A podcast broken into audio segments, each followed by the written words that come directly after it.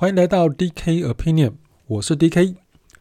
今天我们来谈一谈好事多的商业模式啊。从它一开始成立的时候啊，就这些商业模式就不断的被媒体学者们放大检视，并且讨论再讨论。二零二零年黑钻卡在台湾启动之后，其实又掀起了另一波小小的讨论热潮。那讨论的内容不外乎就很像是好事多的新闻稿照念一样，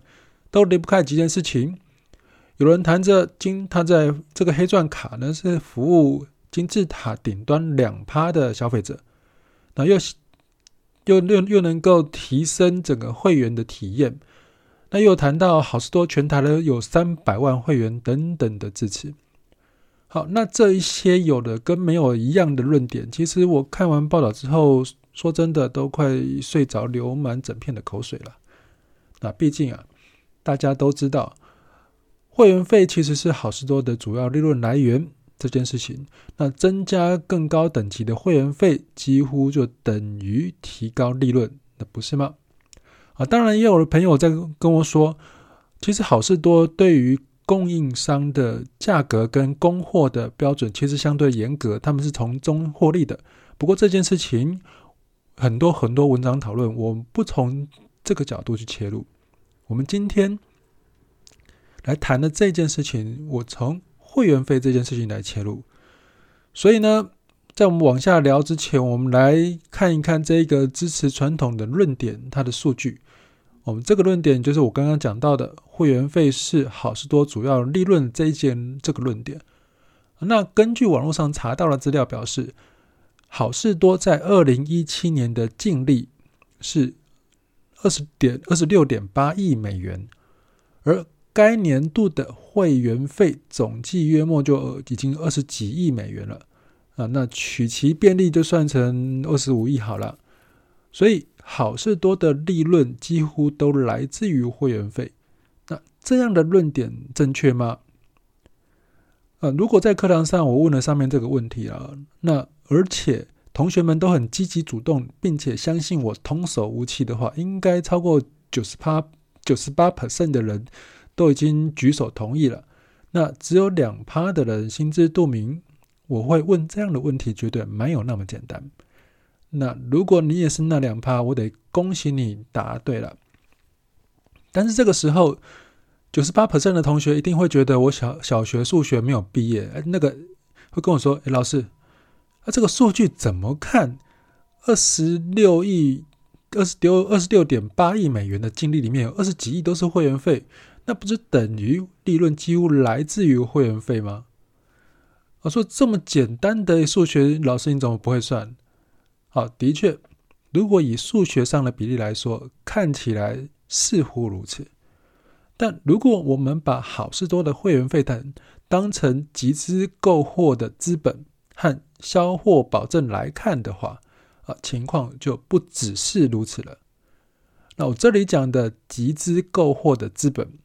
代表的是好事多的商业模式当中不将会员费视为利润，而是大量采购用的会籍资本。简单来说，就是好事多向会员们集资来大量购买货品的钱，就是他的会员费。那这里讲的销货保证，其实代表的是，在这个商业模式当中，会员费被视为会员承诺来采购货品这样的保证。毕竟以人性来说，付了会员费，为的是能够在好市多里面买到大量而且便宜的商品，而且因为企业的习性与人类的惯性的缘故，不管你是企业会员，比如说像中小企业。或者是个人会员，像是家庭，都会逐渐养成购买相同商品的习惯。因此，会员费对于好事多来说，代表的是会员用钱来立下的一个购货保证书；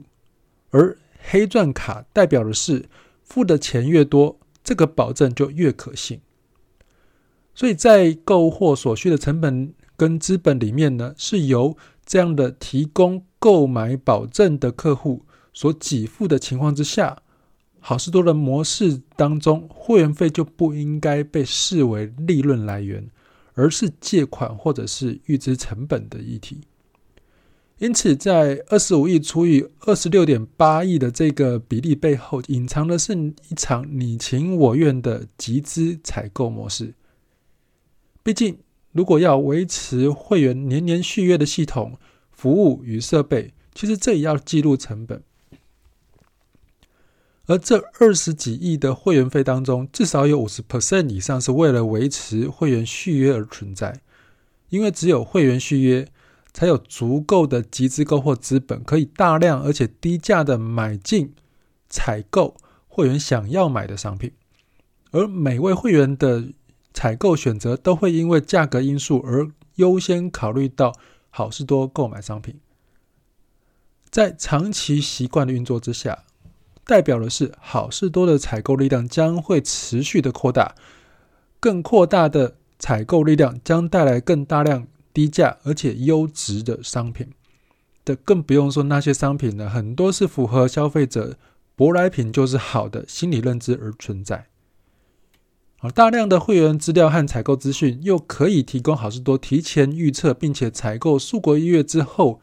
热销可能性较高的舶来品。而大量且提前采购又可以降低货运成本，这就如同 Amazon 的飞轮循环一样，其实它是透过每一个环节彼此推动的持续运转，让业绩持续向上。好，所以由于这样的集资的采购资本和采购保证两种推动整个飞轮的力量，我们就可以知道，其实这是来自于最单纯而且最传统。但是力量也最强大的商业模式，那就是一找到买家，二跟这个买家呢收取保证金、定金、中介服务费、寻货介绍费等等的。那最后第三个，我找到这个卖家所要的产品，然后卖给他。好，其实整个好事多的商业模式当中，我们就可以看到，其实啊。它只不过是最传统的商业思维当中，透过好事多的会员费，在现代商业世界当中所呈现的最佳典范而已。啊，希望今天我们这篇文章的这个好事多的商业模式你会喜欢。我们下次见。